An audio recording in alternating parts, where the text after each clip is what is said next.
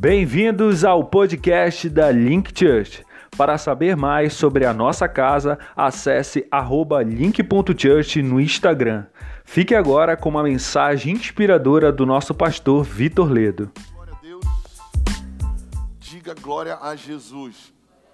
E abra sua Bíblia no livro de Jonas, capítulo 1. Vamos meditar hoje no livro de Jonas. Eu não sei se eu posso me mexer muito aqui. Posso me mexer no púlpito hoje? Não, um pouquinho? Um pouquinho, tá bom. Jonas capítulo 1, versículo 3. Sim, nós vamos ler só um versículo, é um versículo longo, e eu vou falar um pouco da história de Jonas para vocês, uma história que eu particularmente me identifico muito, gosto muito e acho que todo mundo em algum momento da sua vida se identifica com essa palavra. É um livro curto, um livro de somente quatro capítulos, então depois que você chegar na sua casa, você pode ler, você pode estudar um pouquinho, tá bom? Então vamos lá, todo mundo achou? Quem achou, diga achei. Jonas 1,3 diz assim para nós: Jonas se dispôs mas para fugir da presença do Senhor. Diga para mim, mais para fugir da presença do Senhor. Para Tarsis. E tendo descido a Jope, achou um navio que ia para Tarsis. Pagou, pôs a sua passagem e embarcou nesse navio para ir com eles para Tarsis. Diga comigo, para longe. Mais forte, para longe da presença do Senhor. Amém. Até aí. Queridos, essa história de Jonas é a história de um profeta que foi chamado por Deus para cumprir um propósito, para cumprir um plano, para desenvolver um papel durante a sua vida. Nós acreditamos, como igreja, como link, que cada um de vocês que estão aqui, cada um de nós temos um papel a ser desenvolvido durante a nossa passagem na terra, sim ou não? Se Deus não tivesse um propósito para nós, Ele não teria nos colocado na terra, Ele teria nos levado direto para o céu, Ele teria nos criado como anjos, sim ou não? Mas se Deus nos criou, e a Bíblia diz que Ele deu um sopro de vida sobre nós, e nós respiramos e nós nascemos, então Deus tem um propósito para nós aqui na terra. Diga comigo, Deus tem um propósito para mim, específico para mim,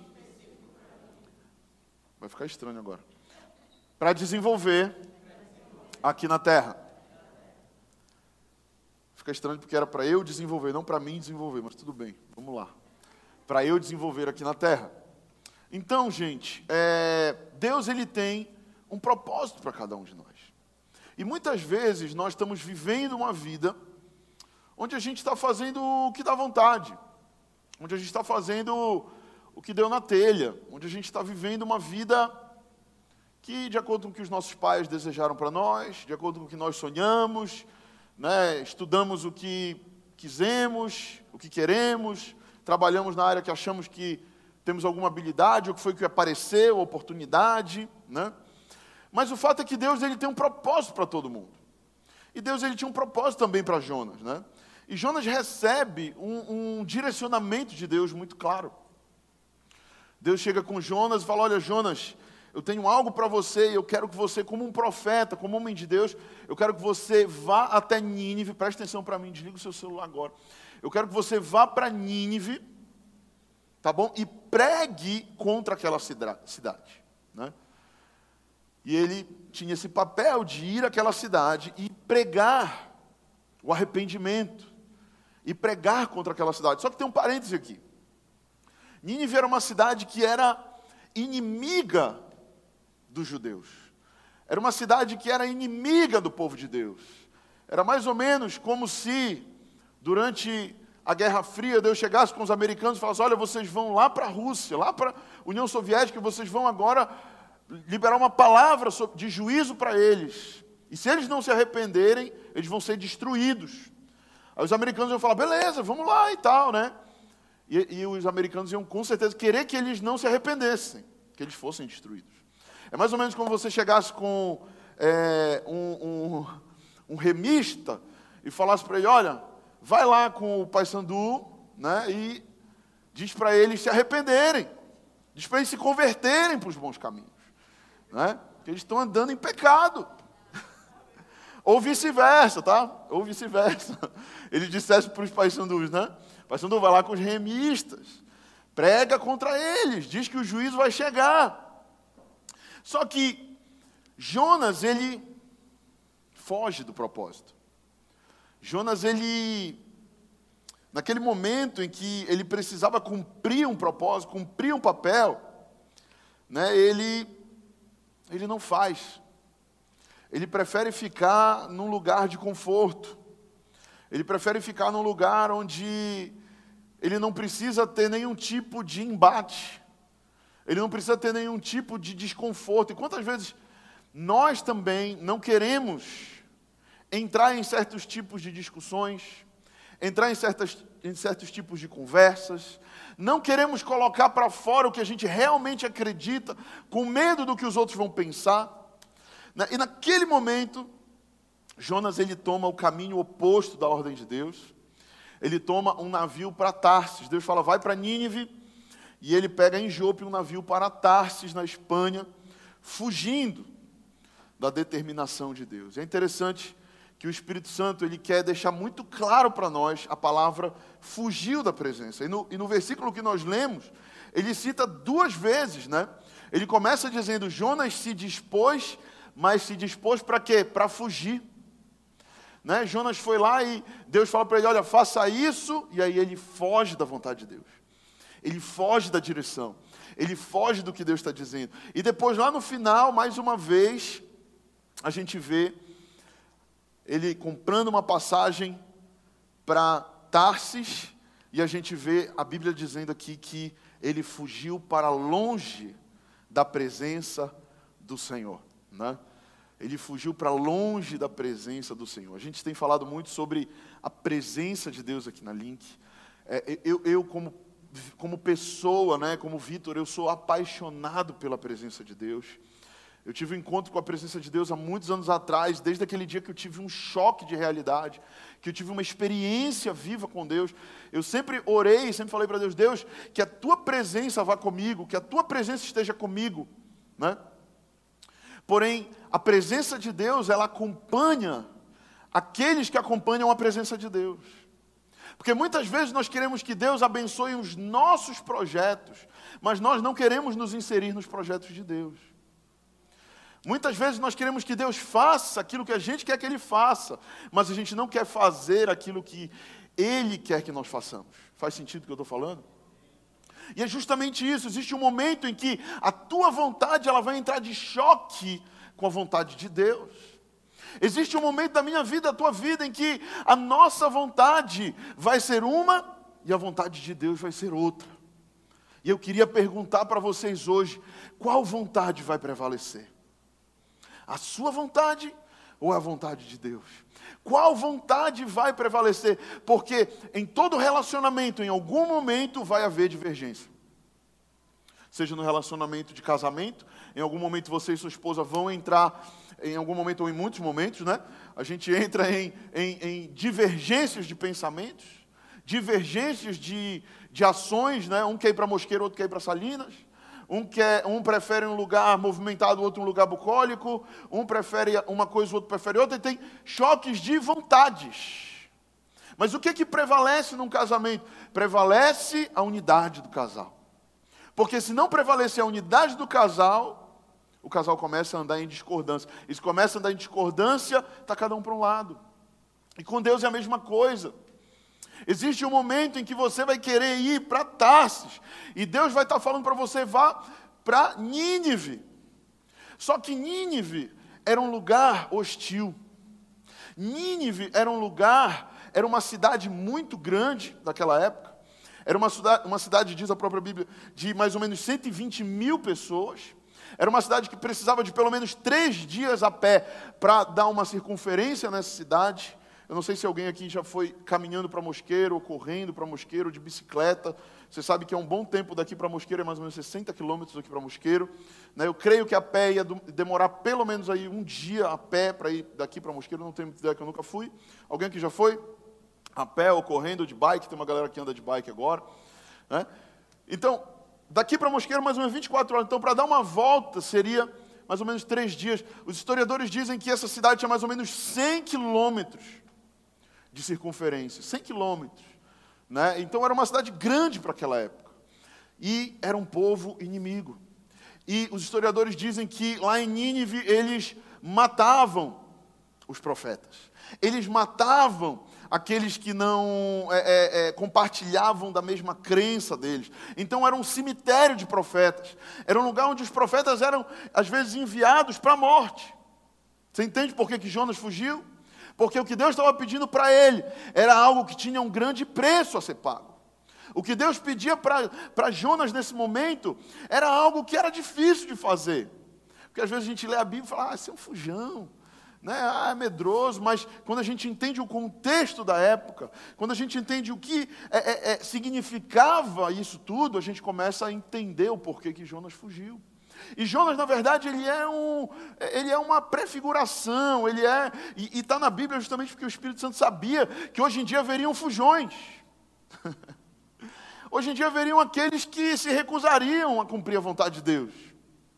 Porque Deus sabia que era necessário que a história de Jonas fosse pregada. Porque muitas vezes Deus ele vai falar para você: siga pela direita, só que a direita é um caminho estreito. Só que a direita é um caminho de renúncia. Só que a direita é um caminho de obediência. Só que a direita é um caminho de dificuldade muitas vezes. Sabe, Jesus disse: Olha, entrem pela porta estreita, porque é a porta estreita que conduz para a vida eterna. E poucos são os que acertam com ela. E, e muitos outros vão querer entrar por onde? Pela porta larga, que leva à perdição. Né? E muitos entram por essa porta. E eu creio que Jesus hoje te trouxe aqui, meu irmão, para te falar sobre a história de Jonas e te dizer que existem pessoas, que eu espero que não seja nem eu nem você, que estejam aí fora, né, que façam parte de outros ministérios, que não façam parte da Link Church, mas que existem pessoas hoje que estão fugindo de Deus. Esse é o tema dessa mensagem de hoje. Fugindo de Deus. Diga comigo, fugindo de Deus. E eu sinto no meu espírito dizer: tem pessoas aqui que Deus está chamando, que Deus está convidando para um, um relacionamento mais intenso. Deus está convidando para um relacionamento mais profundo.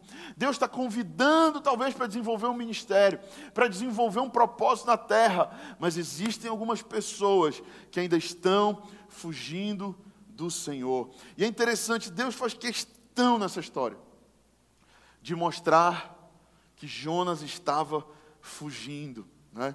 e pela sua fuga, ele sofre algumas consequências. Hoje eu queria falar com vocês sobre algumas características de uma pessoa que está fugindo. Diga comigo, as características de um fujão. Em primeiro lugar, a pessoa que está fugindo, ela geralmente se omite. A pessoa que está em fuga, ela geralmente se omite, ela se recusa a dar uma resposta. A omissão, ela é o quê? Ela é quando eu não quero encarar uma dificuldade, então não digo nem que sim, nem que não. Quando eu não quero entrar em choque com alguém, então eu me omito, eu deixo que a pessoa faça o que ela quer, eu deixo que role, eu faço aquela famosa vista grossa. Né? E a Bíblia nos ensina que nós precisamos viver em verdade, que nós precisamos aprender a expor expor aquilo que a gente realmente acredita em amor. Muitas pessoas dizem que a sinceridade, né, ela chega perto da grosseria. Não. A sinceridade ela pode chegar perto da grosseria dependendo da forma que você fala. Se você for sincero em amor, se você for sincero, sincero em graça com as outras pessoas, certamente, certamente você vai estar fazendo o que é o melhor. Mas muitas vezes nós preferimos nos omitir nós nos omitimos nos nossos relacionamentos amorosos, nós nos omitimos na educação com os nossos filhos, e muitas vezes nós nos omitimos até mesmo em relação a Deus e as coisas de Deus. E Deus chega com Jonas Né? E Deus dá a ordem para Jonas. E Deus fala: Olha, vá para Nínive. E o que, que a gente lê na história? Jonas não diz nem que sim, nem que não. Jonas, naquele momento, ele se omite. E a única coisa que ele faz é ir para um lugar chamado Jope, comprar uma passagem para um outro lugar. Né? Muitas vezes Deus ele vai chegar conosco e ele vai nos fazer convites, convites à intimidade, convites a um nível mais profundo, convites a, a, a, nós termos mais com Ele, a nós desenvolvermos algo com Ele, mas muitas vezes, em vez de nós dizermos sim ou não, nós preferimos ficar calados. Muitas vezes nós preferimos ficar ali naquela zona de conforto, ali na nossa, né, e, e, e ficar quieto. Né? E o que Deus reprova na atitude de Jonas, né, o que Deus reprova é que Jonas ele não se posiciona. Eu tenho certeza se Jonas tivesse falado, Deus, eu não quero. Deus, eu não, eu não vou fazer o que o Senhor está mandando, me perdoa, mas eu não consigo. Eu tenho certeza que Deus não ia infringir o livre-arbítrio de Jonas. Porque Deus ele nos dá o livre-arbítrio, Deus ele nos dá a livre escolha. Então Deus ele não obriga ninguém a servi-lo.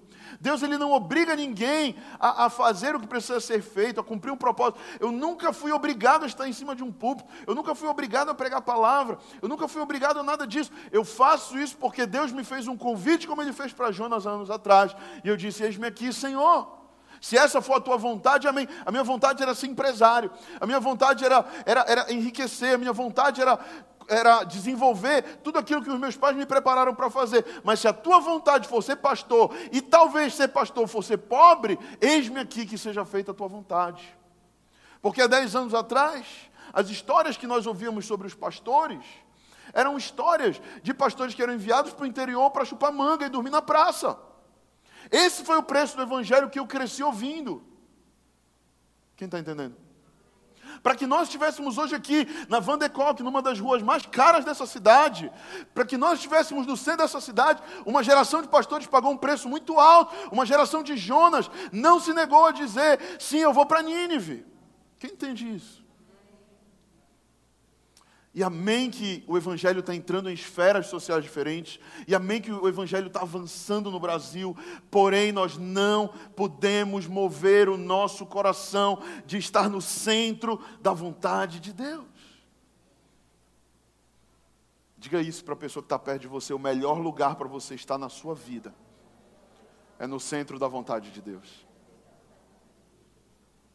Às vezes, o centro da vontade de Deus não é o lugar mais confortável. Às vezes o centro da vontade de Deus não é o lugar mais prazeroso. Às vezes o centro da vontade de Deus não é o lugar que você mais gostaria de estar. Porém, eu não tenho dúvida que é o melhor lugar para você estar. O centro da vontade de Deus é um lugar de maturidade. O centro da vontade de Deus é um lugar de crescimento. O centro da vontade de Deus é um lugar de revelação. O centro da vontade de Deus é um lugar de transformação. Por que, que muitas pessoas estão na igreja há 10, 15, 20 anos não mudam? Porque estão fugindo do Senhor. Porque Deus está dizendo: olha, você precisa caminhar nisso aqui, e ele vai para o outro lado. Deus está dizendo: olha, vá para Nínive. Ele fala: não, eu prefiro ir para Jope, eu prefiro ir para Tarsis, desculpa. Eu prefiro ir para Espanha, porque lá na Espanha o futebol é top. Lá na Espanha tem Real Madrid, Barcelona. Então eu vou para a Espanha, que é melhor, vou assistir uns jogos top lá. Né? Nínive é um lugar de escassez, Nínive é um lugar que você pode ser morto, Nínive é um lugar de preço, Nínive é um lugar de dificuldade. Você já pensou? O Senhor te fazer um convite desse? Olha, vai para um lugar em que vão talvez te perseguir, vai para um lugar onde talvez vai ter escassez, vai para um lugar onde você vai ter que passar três dias andando, pregando a palavra, para que a cidade inteira ouça, porque não tinha negócio de microfone nesses aqui então. Ixi, não tinha não. O cara, quando ele ia pregar naquela época, ele ia ah, no gogó mesmo, né? Ele ia andando de casa em casa, porta em porta. No máximo naqueles anfiteatros que tinham na época de Roma. Né? Então entenda isso comigo. É melhor nós errarmos.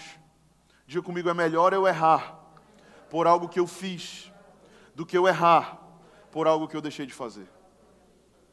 Sabe, no reino de Deus é assim, na obra de Deus é assim. É melhor errar por ação do que errar por omissão.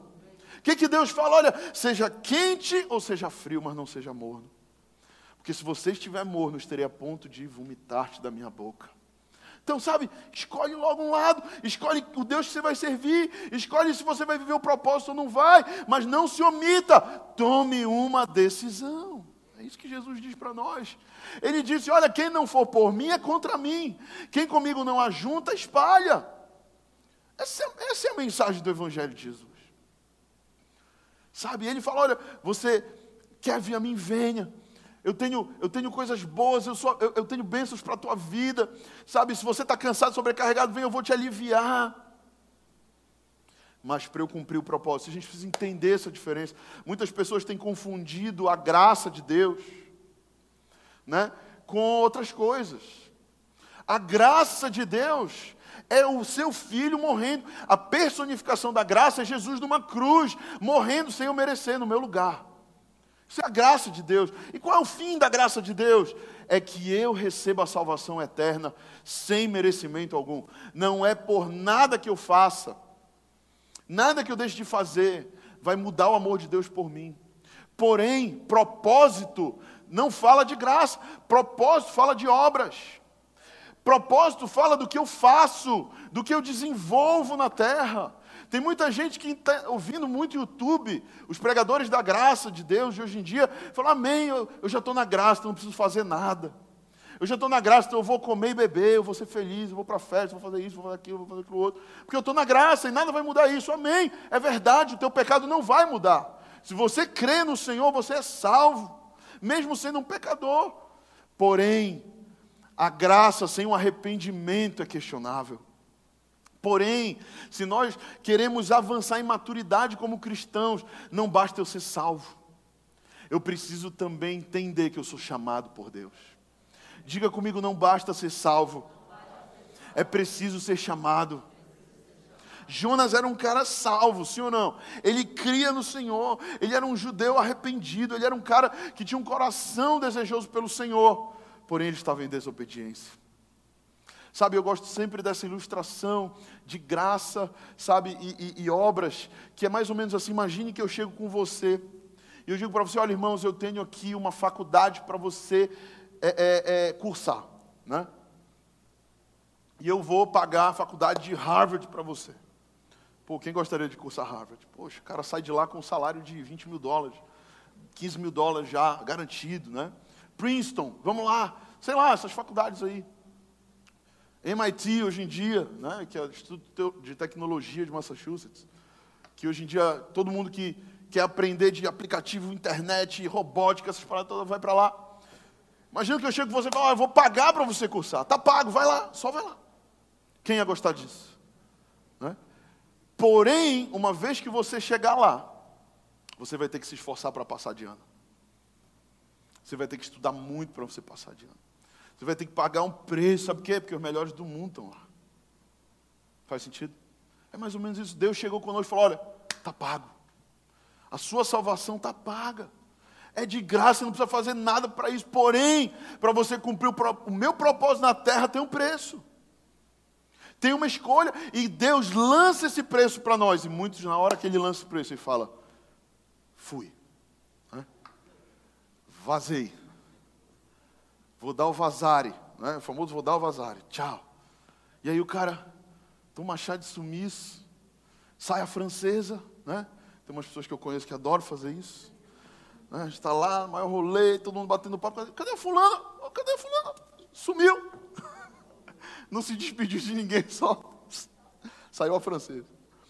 E quando a gente foge de Deus, muitas vezes a gente se omite. Segundo lugar, quando fugimos de Deus, Diga comigo, nós perdemos a intimidade. Porque lugar de intimidade é onde Deus está. Lugar de intimidade é um lugar onde a presença de Deus está. Se eu fujo da presença de Deus, eu não vou ter intimidade. Eu não vou estar perto de Deus. O que se espera de um profeta como Jonas? No mínimo, no mínimo que ele tenha intimidade, que ele profetize, que ele pregue, né? Parece, porém, que esse não era o caso de Jonas. Né? E se a gente precisa entender nesse curto livro, que é de quatro capítulos, que ele ora somente duas vezes. Se você for estudar os quatro capítulos, eu te aconselho a fazer isso na sua casa, você vai ver que Jonas, sendo um profeta, ele só ora duas vezes o livro todo. Né? Uma hora é quando ele está lá na barriga da baleia, porque quando ele está no caminho para Nínive, ou melhor, para Tarsis, para o lugar longe da presença de Deus, vem uma grande tempestade, e no meio daquela grande tempestade, ele vai para a barriga da baleia, então ele ora lá na barriga da baleia, do grande peixe que a Bíblia conta, e lá ele ora, Deus me salva e tal, e é muito bonita, inclusive, essa oração. Estou né? aqui no abismo, no inferno e tudo, me livra, e aí Deus livra ele, e depois lá no final, do livro ele orando mais uma vez, a gente vai chegar lá já. Então a gente vê Jonas orando somente que duas vezes, enquanto que deveria ser um, um, um homem de Deus de oração, né? de, de, de conversa com Deus, de intimidade. Mas quando a gente está com o coração de fuga, com o coração fujão, como eu tenho falado, a gente acaba se afastando da intimidade com o Senhor. Né? Então, Jonas aqui nesse momento ele tinha perdido aquela sintonia inicial. E quando a gente foge da vontade de Deus, a gente perde a sintonia com Deus. E tem muitas pessoas hoje cristãs, evangélicas no Brasil, que estão pulando de igreja em igreja.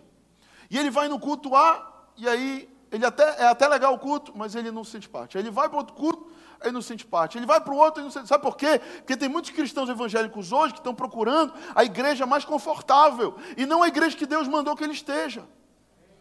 E não o lugar do centro da vontade de Deus. Muitas pessoas me procuram e falam, pastor Vitor, eu quero ir para Link agora. Olha, eu vou mudar de igreja. É, eu senti uma presença de Deus muito forte lá, eu quero estar lá e tal. Primeira pergunta que eu faço: Deus te mandou para cá? Deus falou com você para vir para cá? Você tem é, é, convicção do seu coração que aqui é o lugar que você precisa estar. Se você tem essa convicção, bem-vindo. Mas se você não tem, vai falar com Deus.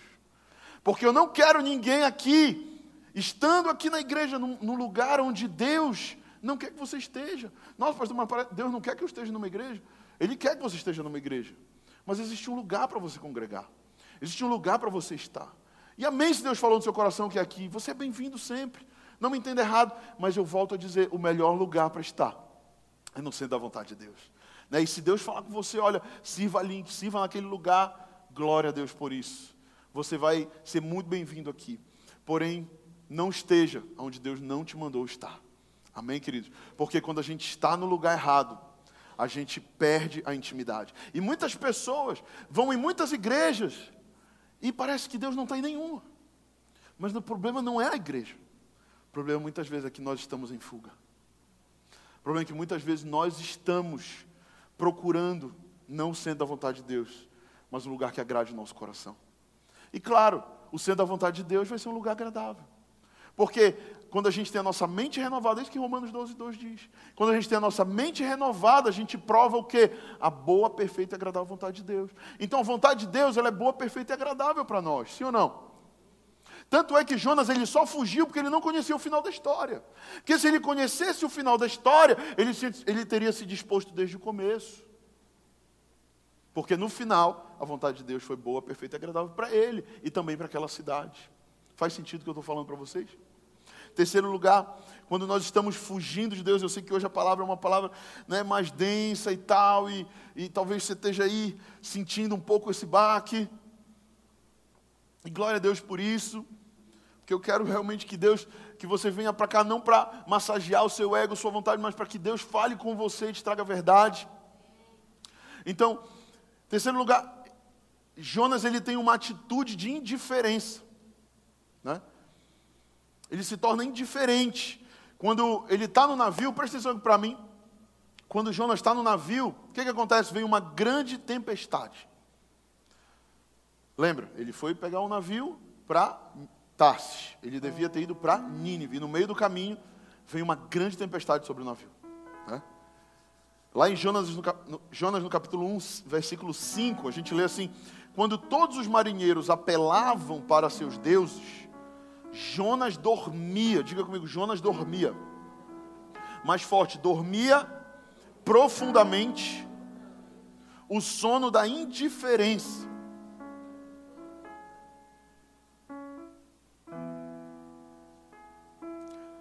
Versículo 5: Então os marinheiros, cheios de medos, clamavam cada um aos seus deuses e lançavam ao mar a carga que estava no navio, para o aliviarem do peso dela. Jonas, porém, havia descido ao porão e se deitado, e dormia profundamente. Um pouquinho. É interessante que quando a gente lê a história de Jesus, Jesus também dorme no barco, sim ou não? Jesus dorme no barco, Jonas também dorme no barco. Mas essa dormida é totalmente diferente dos dois. Né? Enquanto que Jesus dormia diante de uma tempestade também, ele dormia tranquilo. Por quê? Porque ele estava no centro da vontade de Deus e ele sabia disso. Jonas, por outro lado, dormia durante a tempestade, porque ele estava fugindo de Deus. A dormida de Jesus era para o descanso, a dormida de, a dormida de Jonas era para a fuga, para esquecer do problema. Sabe quando a gente não quer nem acordar aquele dia, é tanto problema para resolver. É, eu só quero ficar na minha cama dormindo, quero nem acordar. Acorda e olha assim, né? Levanta assim. É que hoje é manhã, não. Tem que esse trabalho. Eita glória. Não sou acostumado a esse negócio. Desculpa. É bom que acorda que está dormindo também. Já tem que ir para esse trabalho chato. Tem que aturar aquela mulher. Esses meninos, cala a boca. Já, né? Quero nem levantar da cama. Essa é a dormida de quem está fugindo. A dormida de Jesus é uma dormida de descanso, de tranquilidade. Jesus dormia porque estava no propósito, Jonas dormia porque estava fora do propósito. A tempestade que veio sobre Jesus era do diabo, a tempestade que veio sobre Jonas era de Deus. Existem tempestades que o diabo vai produzir na sua vida, porém existem tempestades que o próprio Deus vai produzir. Nossa, pastor, mas Deus também produz tempestade, sim, ele não produz tentação. A Bíblia diz lá em Tiago: Deus não tenta ninguém, nós somos tentados pela nossa cobiça. Né? Então Deus ele não nos tenta, mas Deus nos prova. Romanos vai dizer que nós passamos por provas, que nós passamos por provações, e uma vez a nossa provação é confirmada, então isso produz para nós alegria, júbilo. Mas só entra em júbilo quem vence a provação, quem vence a tempestade. E para vencer a tempestade não adianta fugir, não adianta ficar indiferente, tem que enfrentar. Diga para a pessoa que está do seu lado: você vai fugir ou você vai enfrentar a tempestade? Quando aconteceu a tempestade com Jesus, seus discípulos foram interrogar ele e disseram: Jesus, tu não te importas que a gente morra? Que foi, qual foi a resposta de Jesus? Ele se levanta e diz: Homens de pequena fé, por que duvidaram? Né? Quando os marinheiros interrogam Jonas, ele fica calado. Ele não responde nada. Ele fica indiferente, porque a fé tem uma voz. Porque a fé tem um passo. Porque a fé tem uma atitude, a fé tem uma ação. Não existe fé no meio da indiferença. Não existe fé no meio da inatividade. A fé, ela é uma atividade, ela é uma ação. E é por isso que Jesus se levanta aí, repreende o vento e o mar, e eles se calam. Porque Jesus tinha fé suficiente para isso. Ele se levanta e ele repreende. E acontece. Jonas não. Jonas não foi capaz nem de orar ao seu Deus, sendo um profeta. Ele não ora nesse momento, ele se cala. E aí os marinheiros vão orar aos seus deuses. E aí os marinheiros falam: vamos tirar na sorte, para a gente ver quem é que está causando isso aqui. Eles jogam a sorte lá e caem quem? em Jonas. E eles falam: É tu. É tu que está fazendo o barco naufragar, cara. É tu que está gerando esse problema todo. É tu que está fugindo do teu propósito. É tu que devia estar naquele lugar, naquela hora, e não estava, e não está fazendo. Diga para a pessoa que está do seu lado: existem coisas que o pastor Vitor não vai fazer que o teu coach de link não vai fazer. Que o ministério de intercessão não vai orar por ti. Existem coisas que cabem somente a você fazer. Existem responsabilidades que não tem como terceirizar. Tem muitas pessoas que querem o tempo todo terceirizar a responsabilidade. Né? Ah, sabe o que aconteceu isso? Pastor Vitor não está orando por mim. Ah, mistério de intercessão. Fraco dessa igreja. Olha aí, oraram, não aconteceu nada. Aquilo que a gente pediu. Me lembro uma vez que eu estava em Brasília. Tinha acabado o culto. A gente foi lanchar e aí uma irmã me liga. Pastor Vitor, meus filhos eram dois garotinhos, um de 10 anos e o outro de 8 mais ou menos. Pastor Vitor, meu filho caiu no sono no caminho para a igreja. E ele está aqui na cama, ele está meio que, sabe, grunhindo e não sei se ele está. Eu acho que está endemoniando, pastor. Aí na hora eu pensei, cara, eu posso ir lá orar por ele? Claro que eu posso. Mas na hora o Espírito Santo falou para mim: Você não tem mais autoridade espiritual na vida desse garoto do que a própria mãe dele. Pode dizer para ela orar. Pode dizer para ela interceder, expulsar o demônio. Aí eu fiquei assim, pô, ficar parecendo que eu não quero ir, né? Que eu estou preguiça, que eu quero lanchar, eu não estou afim. Eu queria lanchar de fato, né? mas eu estava disposto aí. E aí ela, aí eu falei para ela, irmã, deixa eu te falar uma coisa. Existe uma autoridade que está sobre você, que você precisa orar pelo seu filho. Faz o seguinte, ore por ele, expulse esse demônio. E se não acontecer nada, me ligue, que eu vou aí. Tá bom? Tá, tá bom. Aí, já não me ligou, demorou assim, uns 40 minutos, uma hora, quando a gente estava saindo do restaurante. Ela me liga, pastor, oi, orei aqui, nossa, pastor, foi uma guerra espiritual, foi muito louco. Mas o menino deu uns pulos aqui na cama e parece que agora está bem, acordou e está bem, tá, disse que está se sentindo bem, nós oramos juntos e, e ele está muito bem. Eu falei, glória a Deus. Eu podia ser aquele tipo de homem, de pastor, que está o tempo todo o quê? Dando de comer na boca dos meus filhos. E isso gera o quê? Uma dependência das pessoas sobre mim. Mas o meu chamado não é gerar pessoas dependentes de mim. O meu chamado é gerar, é gerar pessoas dependentes do Senhor. O meu chamado não é fazer com que você volte todo domingo aqui. O meu chamado é fazer com que você conheça Jesus. Que você compreenda o Evangelho. Que você entenda de verdade quem é esse homem. Sabe o que ele tem para você? Esse é o meu chamado. E se Deus te mandar para uma outra nação, para outro lugar, glória a Deus. Se lá for o seu lugar, Deus te abençoe. Amém, queridos? Existem dois tipos de tempestade na nossa vida. A que é produzida pelo diabo para nossa tentação, para nossa queda, para nossa destruição. E a que é produzida por Deus para alinhar o propósito dele na nossa vida. Eu não sei qual é o tipo de tempestade que você está enfrentando agora. Mas uma coisa é, seja do diabo ou seja de Deus, você vai ter que enfrentar. Você vai ter que enfrentar. Não terceirize a responsabilidade que é sua. Não é do seu pai, não é da sua mãe, não é do seu pastor.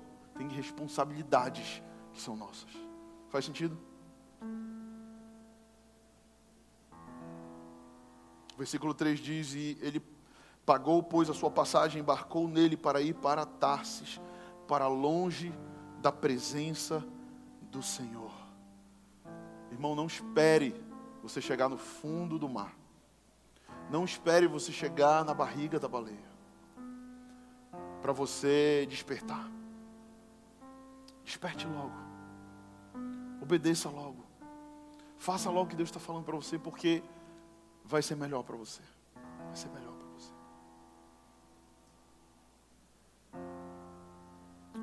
Mas uma característica de Jonas, quando estava fugindo de Deus, é que Jonas coloca os seus interesses pessoais no lugar dos interesses de Deus.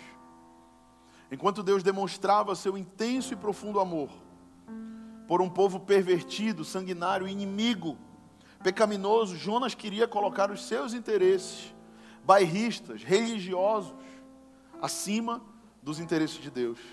Né? Ele queria que o coração do Senhor pulsasse no ritmo do seu coração.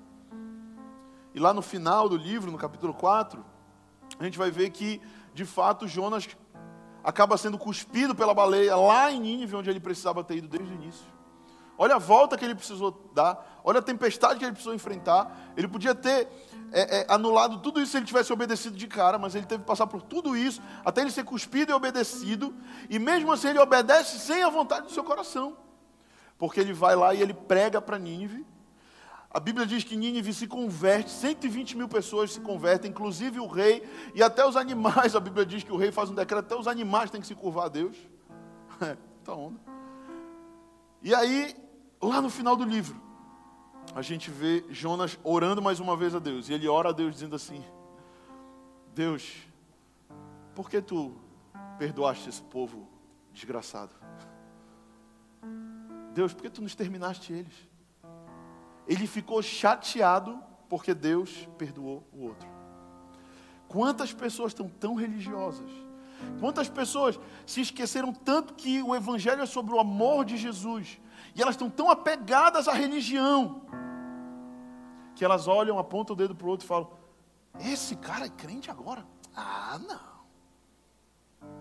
Fulano líder coach de link assim até o meu gato vai liderar uma link. Quantas pessoas fazem como Jonas? Não deixam o seu coração se alinhar ao coração de Deus. Olham primeiro para o pecado do irmão do que para o seu. São rápidos em julgar os outros e lentos em julgar a si mesmo. São rápidos em tacar pedra nos outros e lentos de avaliar sua própria vida. Às vezes a gente faz umas dinâmicas em link de casa que é muito interessante. A gente fala, olha, escreve num papel aí cinco qualidades suas e cinco defeitos. A galera escreve as qualidades rapidinho. Pá, pá, pá, pá, pá. Ah, porque eu sou extrovertido. Ah, porque eu sou isso. Ah, ah, ah. Aí os defeitos, ai, tá difícil aqui, eu sou tão perfeito. É que é difícil botar aqui. E às vezes a pessoa não consegue colocar os cinco. Porque a gente é muito rápido em ver as nossas qualidades e muito lento em ver os nossos defeitos. E aí, quando a gente está fugindo de Deus, a gente olha só para os nossos interesses.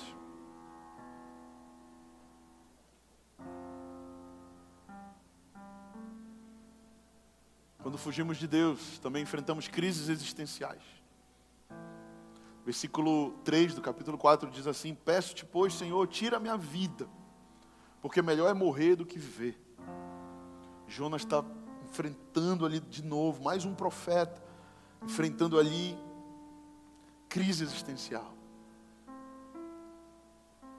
Elias também enfrentou a mesma coisa, mas Elias estava diante de um ataque do diabo. Jonas está diante de uma tempestade que Deus causou, mas ele não se inseriu no centro da vontade de Deus. Sabe, existem ondas que Deus libera sobre cidades, sobre nações, e existe uma onda sobre o Brasil. Existe uma onda de avivamento, existe um mover de Deus sobre esse lugar. Existe um mover de Deus para esse tempo, para essa hora. E tem pessoas que não estão compreendendo esse mover. Que preferem permanecer nos moveres do passado. Deixa eu te falar, o que passou, passou.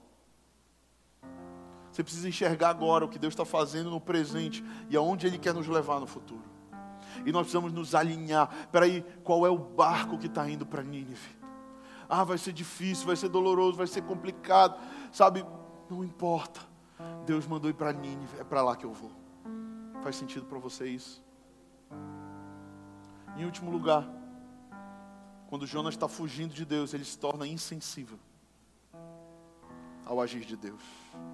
Né? Deus realiza um grande milagre, salva toda uma cidade. Né? Até mesmo os animais se humilham, como eu falei para você uma mensagem poderosa e objetiva e simples, mas ele se torna insensível. Ele não consegue perceber o que os outros estão sentindo. Ele não consegue perceber o que a sua família está sentindo. Ele não consegue perceber, sabe, o clima que está acontecendo. E ele é indiferente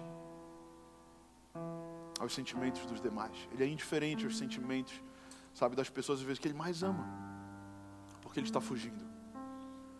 Sabe, nunca se ouviu falar de um pregador assim, com esse nível de unção como o de Jonas, de pregar e uma cidade inteira se converter, com uma mensagem simples, né? E a Bíblia diz que ele pregou por 40 dias. Foram necessários 40 dias somente para converter toda uma cidade. Já pensou? A gente começa aqui na linha, vamos lá, vamos pregar o Evangelho, 40 dias, Belém inteiro convertido. Nunca se viu isso. E no final era para Jonas estar feliz, mas ele estava insensível. Ele estava triste. E aí Deus vem e faz crescer uma árvore em cima dele. E fala: Deita aí. E ele deita. A árvore cresce em cima dele durante um dia e faz uma sombra. E aí no outro dia ele fala: Pô, Deus, obrigado por essa árvore. E Deus vai e mata a árvore. E ele fica no calor. E ele fala: Deus, por que tu deixaste essa árvore morrer? E aí Deus finaliza essa história repreendendo ele mais uma vez, dizendo: Jonas, você está mais preocupado com uma árvore do que com pessoas. E quantas pessoas na nossa geração estão mais preocupados com as árvores do que com pessoas? Estão mais preocupados com os pets, nada contra os pets, nada contra os cachorrinhos, os gatinhos, eu acho eles fofinhos, lindos. Porém, eles não têm o mesmo valor de uma pessoa. Quantas pessoas hoje valorizam tanto animais, natureza, mas não valorizam a criação de Deus, que é o homem. E eu sei que o homem pode ser perverso. E eu sei que o homem pode ser mau. Mas Deus criou o homem. E Deus teve misericórdia de um povo perverso e mau. E Deus continua tendo misericórdia. E no Antigo Testamento, isso aqui é uma prefiguração da graça de Deus que viria para aqueles que se arrependem.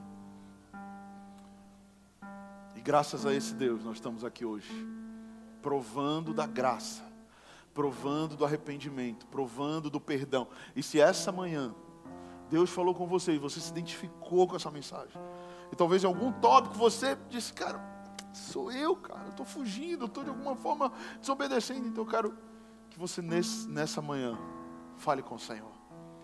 Se arrependa. Arrependimento é mudar de caminho. Arrependimento é mudar de direção. Arrependimento é mudar. Se eu estava fazendo A, agora eu vou fazer B. Isso é arrependimento. Fique de pé e dê uma salva de palmas em nome de Jesus. Mais forte, pode dar uma salva de palmas mais forte para o Senhor. Aleluia. Talvez essa não era a palavra que você estava desejando ouvir hoje, mas certamente essa era a palavra que você estava precisando ouvir hoje. Amém? Feche seus olhos. Vamos falar com o Senhor. Pai, muito obrigado por essa manhã de alinhamento na tua igreja. Muito obrigado, Senhor, porque eu sinto a tua unção nesse lugar, nos liderando ao arrependimento. Papai, eu oro por aqueles que de alguma forma estavam fugindo da tua presença, fugindo do teu querer, fugindo do centro da tua vontade. Eu oro nessa manhã por alinhamento espiritual. Eu oro, Senhor, que o Senhor venha conectar a nossa vontade à tua vontade. Nos ensina nos ensina o caminho da obediência, nos ensina o caminho do negar-se a si mesmo, nos ensina o caminho da entrega total e real ao Senhor. Nos ensina que se nós nos alinharmos à tua vontade, ela será boa, perfeita e agradável. Nos ensina que se nós alinharmos a nossa vontade à tua vontade, nós provaremos o melhor dessa terra. Nos ensina que se nós alinharmos tua vontade e a nossa vontade, nós teremos cidades sendo transformadas, nós teremos Nínives se convertendo aos teus pés, nós teremos cidades se entregando ao processo do Senhor, e por isso eu oro nessa manhã para que pessoas nesse lugar entendam que existe uma Bíblia dentro deles que eu, pastor Vitor, não vou poder pregar, mas que eles vão pregar. Em nome de Jesus, papai, mostra para eles que existe um propósito nas esferas da sociedade que eu, como pastor, não vou alcançar, mas cada um deles podem alcançar. Senhor, levanta uma igreja de cristãos, como a igreja do, do como a igreja primitiva, uma igreja apaixonada, uma igreja cheia do Espírito Santo, uma igreja que compreendeu quem era Jesus, uma igreja que compreendeu que se nele crermos, obras maiores faremos, coisas maiores veremos. Senhor, levanta nessa igreja, nesse lugar, pessoas apaixonadas pelo teu mover pessoas apaixonadas pela tua presença. E que nós não sejamos como Jonas que fogem para longe da presença, mas que nós sejamos como teus discípulos que te amam e que correm para os teus braços, que correm para a tua presença, que correm para o quarto da intimidade onde o Senhor está. Em nome de Jesus, diga comigo, Senhor, eu quero nessa manhã sentir a tua presença como eu nunca senti antes. Venha ao meu encontro e fala comigo e testifique essa palavra. Como o Senhor quiser, onde o Senhor quiser e a hora que o Senhor quiser. Em o nome de Jesus. Amém. Vamos louvar o Senhor e eu volto já.